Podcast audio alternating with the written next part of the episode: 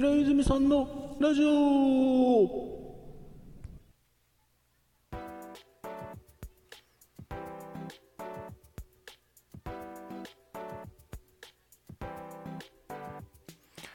はい皆さんどうも平泉です。平泉さんのラジオです。今回もよろしくお願いいたします。2月といえば節分かな。皆さんは豆まきしましたか？恵方巻き食べましたか？我が家では毎年大豆の代わりに落花生で豆まきするのよね、うん、掃除が楽だし殻がついたまま投げるから中身のピーナッツは綺麗に食べられるからね。あの後でねちゃんとね豆あの年齢の年の数だけ食べるようにしてるね。ただね、まあ、今年も孫が豆まきするから僕が鬼役やってたんだけど全力で豆る落花生って痛くてね。孫は手加減も知らないから来年の鬼役は辞退しようかなって考えてんの。あ構成作家くん鬼役やらない？どう？あダメ。ダメか。うん。後で交渉したいと思います。はい。えー、今回は節分のお話でした。それでは稲積さんのラジオ始まりますよ。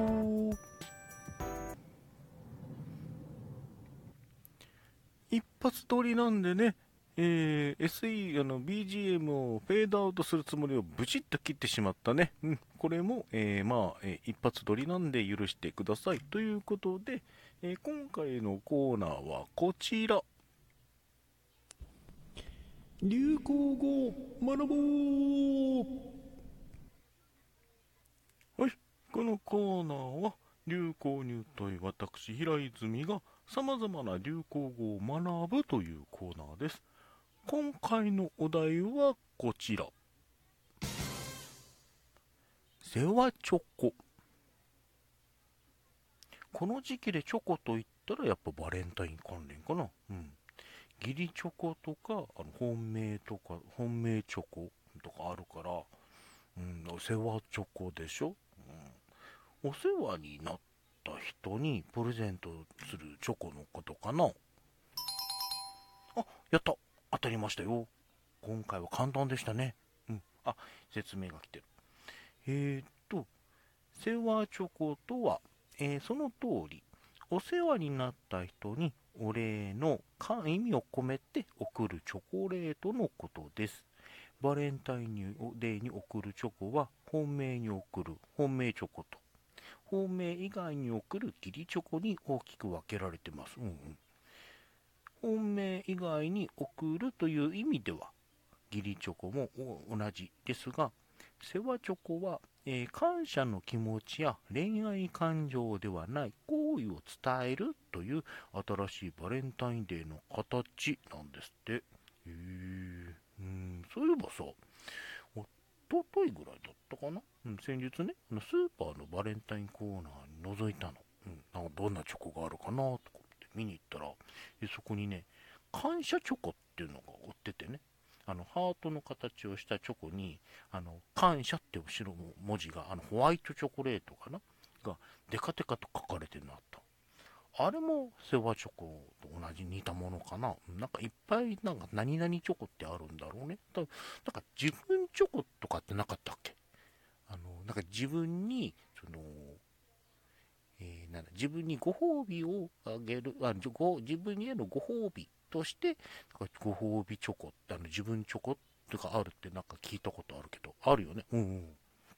まあそんなもんなんだろうね。うん。まあそう、いろんなチョコの種類ってあるんだろうね。あとあの、バレンタインに、まあ今言った本命とか義理とか、そのそういったいろんな丸々チョコっていうのがあるんだろうね。うん。まあ、まあ、お話戻るけど、まあ、義理チョコっていうとさ、あの好きでもない男性にチョコを渡さないといけないって考えるとなんか渡す方もあの渡される方ももやっとするかもしれないね。うん。世話チョコとか感謝チョコとか名前を付けて、その、あの、説明にもあったけど、あの、恋愛感情はないけど、あの、行為や感謝を伝える。というのは分かりやすくていいかもね。なんか義理っていうとね、なんか義務感みたいな感じで、あの、あげてる感じもなんとなく感じるから、まあ、それよりはまだいいよね。ただ、あの、僕的な意見としてなんだけど、世話チョコって言葉はあんま好きじゃないかな。なんか世話するとか、世話されてるって考えると、あの、なんかトゲがある言い方、さっきの義理チョコじゃないけど、なんかそれに似た感じがするかなと思っててね。で、まだあの、感謝チョコの方が、まだ感謝している、もしくは感謝されているという方が、なんかマイルドに感じるんだけど、まあ、これは僕だけかな。まあ、人それぞれかもしれないけどね。うん。え、以上、えー、流行語を学ぼうでした。